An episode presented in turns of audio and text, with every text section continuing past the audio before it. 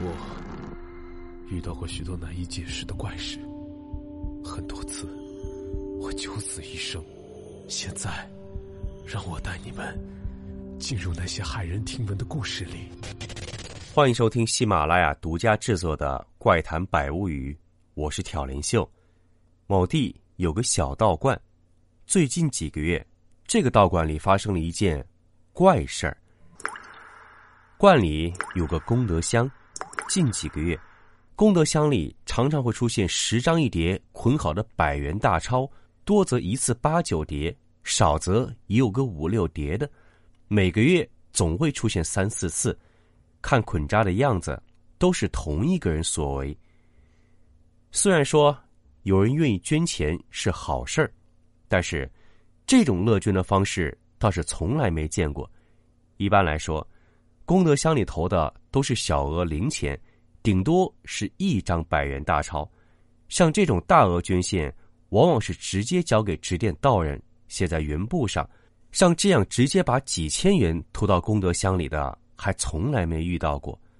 于是执店道人和观里当家汇报了这种情况，当家指示下次一定要注意，看看能不能找到这个人。怎么说？人家陆陆续续给观里捐了不少钱，应该要当面表示一下感谢。于是，执念道人就多了个心眼儿。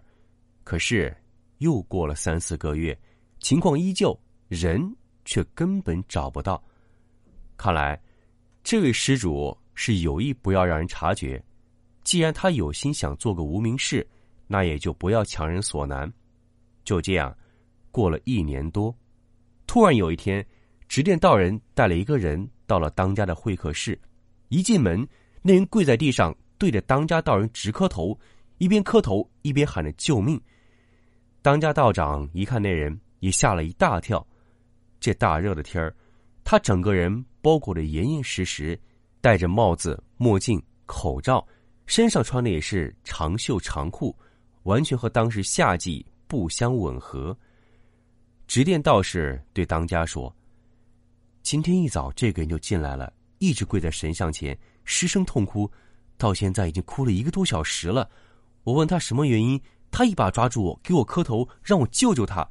我也傻了眼儿，只好把他带来，请您看看怎么办。”当家一听这么说，心想必定是遇到了什么天大的难事儿。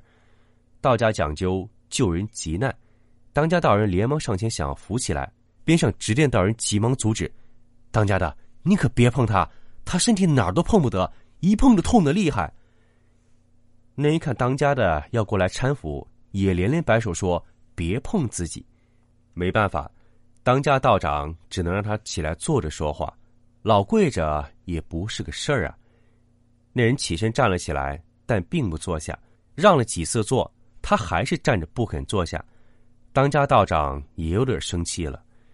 您这么固执，如果不坐下来，我们也没办法继续谈了。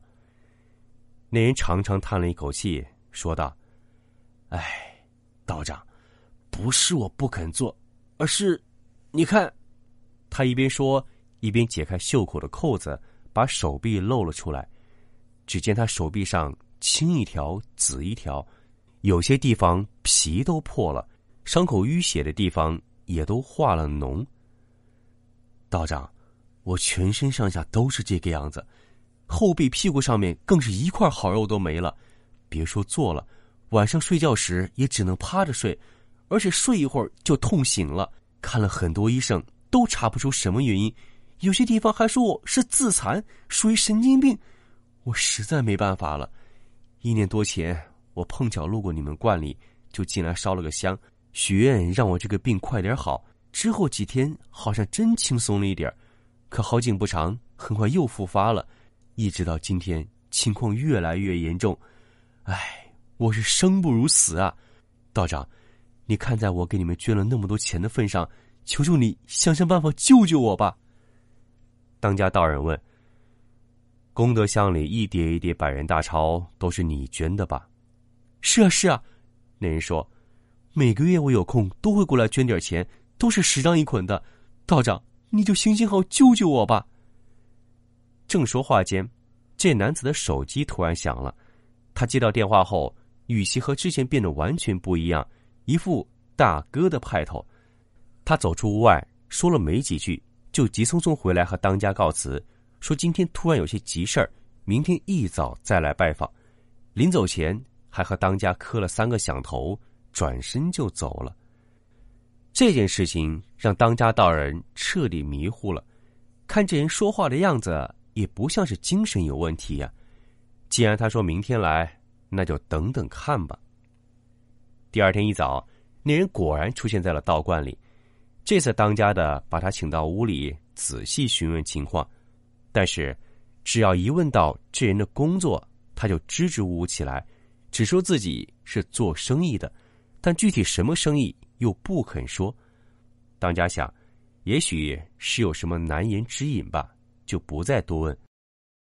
这个观里供奉的主神是纯阳真人吕祖师，于是当家道人带着这人到吕祖像面前跪下。让他把心里的事情默默向吕祖禀报，然后再打卦看看能不能实现。那人上香之后，一个人跪在地上喃喃自语，然后接过当家的卦丢在了地上，阴卦不准，他还是不甘心，又说了很久的话，再打还是阴卦，第三次依旧是阴卦。照理说，三次不准。说明神仙已经明确回绝了你，不应当再询问了。可这位就像是着了魔一样，拿起卦再往地上一丢，只听他啊的一声，一个卦竟然没有倒下，而是站在了地上。这种情况被称为立卦，很少出现，甚至是违反了物理常识。一般来说，出现这种卦象，代表着。神明有话说，有重大的事情要亲自交代。于是，当家道人连忙阻止那个男的继续打卦，也顾不得他疼不疼了，先找人把他架到课堂去。一进课堂，他就哭着对当家说：“道长，为什么我捐了那么多钱，还是不肯原谅我，还要让我受苦呢？”当家道人说：“你到底做了什么事儿？”要神仙原谅你呢，道长，这个真不好说，说出来也不是我一个人的事儿，您就看看怎么能救我吧。当家道人说：“你不告诉我，我怎么知道如何救你呢？医生看病还要对症下药吧？你这样讳疾忌医，实在是无药可救了。”那个男的听了，走到屋外点了根烟，走过来走过去。徘徊了很久，最终还是选择按灭了烟头，什么都没说，就离开了。就这样，过了几个月，这个男人都没有再出现。几个月后，道观门口突然来了一辆车，从车上下来好几个人，抬着一个担架，担架上躺着的就是之前那个男子。此时看得出来，他已经说不出什么话了。嘴巴里面只能模模糊糊发出几个含混不清的词语。抬他来的人，其中有一个是他老婆，只说他躺在床上，用笔写下了这个道观的名字。这几天一直催他们带他过来。原先已经在家准备等死了，没办法，只能叫了几个兄弟把他抬过来，看看他到底想干什么。躺在担架上的男子看到了当家道长。艰难的拱拱手，点点头，双眼流出两行浑浊的泪水，但嘴巴里已经说不出话了。当家道人看着他也是可怜。碰巧那天来了另外一位道长，是当家的师叔，早些年也在观里，后来搬去山上清修了。今天正巧下山来采办日用物品，就到观里坐坐，也是缘分，正巧就撞到了这件事儿。当家的把情况和师叔一说，师叔走上前去，掀开盖在男子身上的被子，顿时，大家被眼前的景象惊呆了。这男子身上遍布血痕，多处溃烂，可以说是体无完肤。师叔一见这个情景，立马把当家拉到一边，悄悄说：“这是受到了冥法，人虽未死，但生魂却是日日夜夜在地府受刑责打。”我看这个人活不到三个月，他必定做了什么大的缺德事，有人在下面把他给告了，而且不是一天两天的事情，起码已经一两年了。当家的说：“是啊，已经两年了，您看这人还有的救吗？”正在这时，那男的老婆开口了：“道长，只要你们能想办法让他活下去，我捐一百万，立刻就捐。”师叔在心中默默祝祷通神，开口说道：“太太，这世上不是什么事儿都可以用钱解决的。你问问你男人，是不是一个女孩，一个老太太，还有一个中年人？每天晚上他都会梦见这三个人。”躺在担架上那个男人听到这话，不停点头，一边点头还一边拱手求救。师叔说：“既然你们还不肯说。”那就请神仙来替你们说吧。师叔吩咐当家道人把吕祖神像边的沙盘和陶笔拿来，就在吕祖像面前焚香请神。师叔依法诵咒画符，让随行两个男子一人一手扶住陶笔。不一会儿，陶笔开始在沙盘上动了起来。先天道法本无边，城南墙边把身存。一粒金丹吞入腹，早随仙翁入尘寰。五柳，原来是吕祖身边的柳金童子来了。接着，师叔男子的老婆跪在神像前，心里默默祝祷。不一会儿，陶比又在沙盘上飞快的写了起来：“一时三年讹钱财，三条人命被辱害。”如今有想钱买命，须知天律不容情。一看到这个字，想起之前男的吞吞吐吐的样子，当家道人这才恍然大悟，说道：“你们是搞诈骗的！”那男子老婆一听，猛地一惊，一下瘫倒在了地上，这才把事情原原本本说了出来。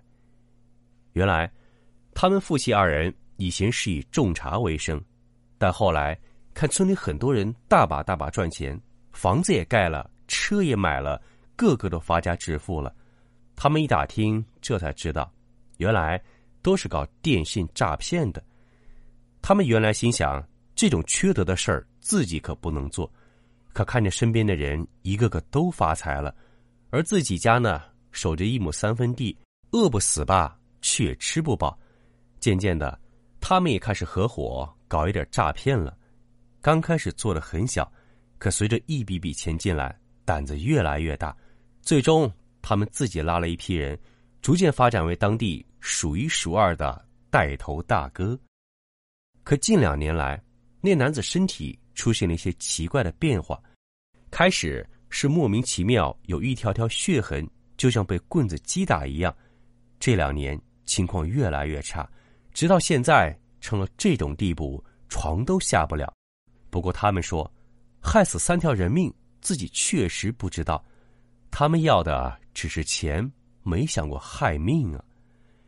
师叔听了，连连摇头说：“你们要知道，也许就是因为被你们骗得倾家荡产、家破人亡，你还说没害他的命，可见到现在你们还是执迷不悟，不可救药。”正说话间。陶笔忽然又写了起来：“七夕之内把命丧，切莫多事悲祸殃。”这两句话是对当家道人和师叔说的。写完这两句话，陶笔就再也不动了。当家道人见此情形，也只得连连摆手，说：“天作孽犹可为，自作孽不可活。你先生几年来在道观里捐的钱，我觉得事有蹊跷。”一直存着没动，今天你们都拿回去吧。说完，就请执殿道人送客，把钱全退给了他们，自己和师叔则关门谢客了。据说，后来那个男的老婆还在道观门口求了很久，拿出上百万的现金要捐给观里，但是当家道长一概不收，劝他把钱捐给慈善机构，说不定能赎一赎他的罪过。之后。那个男的就再也没有登门，不知最后结果如何了。各位，电信诈骗这种事儿，经常在新闻上见到报道，一桩桩、一件件，实在令人痛恨。人生天地间，虽然有贫富贵贱的不同，但只要脚踏实地，靠自己本事吃饭，哪怕穷也值得尊敬。不义而富于贵，就算是再多的身家，也只能为人所唾弃。也许在阳间能侥幸逃得惩罚，可须知。阴司地府法不容情，希望那些迷途之人能够早日回头，也希望人世间多些以诚相待，少一些尔虞我诈。好，今天的故事就讲到这儿。如果你想收听更多奇奇怪怪的诡异经历，欢迎在喜马拉雅搜索《西北乡村鬼事录》，鬼是诡异的鬼，修哥带您走进。茫茫大西北，体验神秘诡谲的西北传说。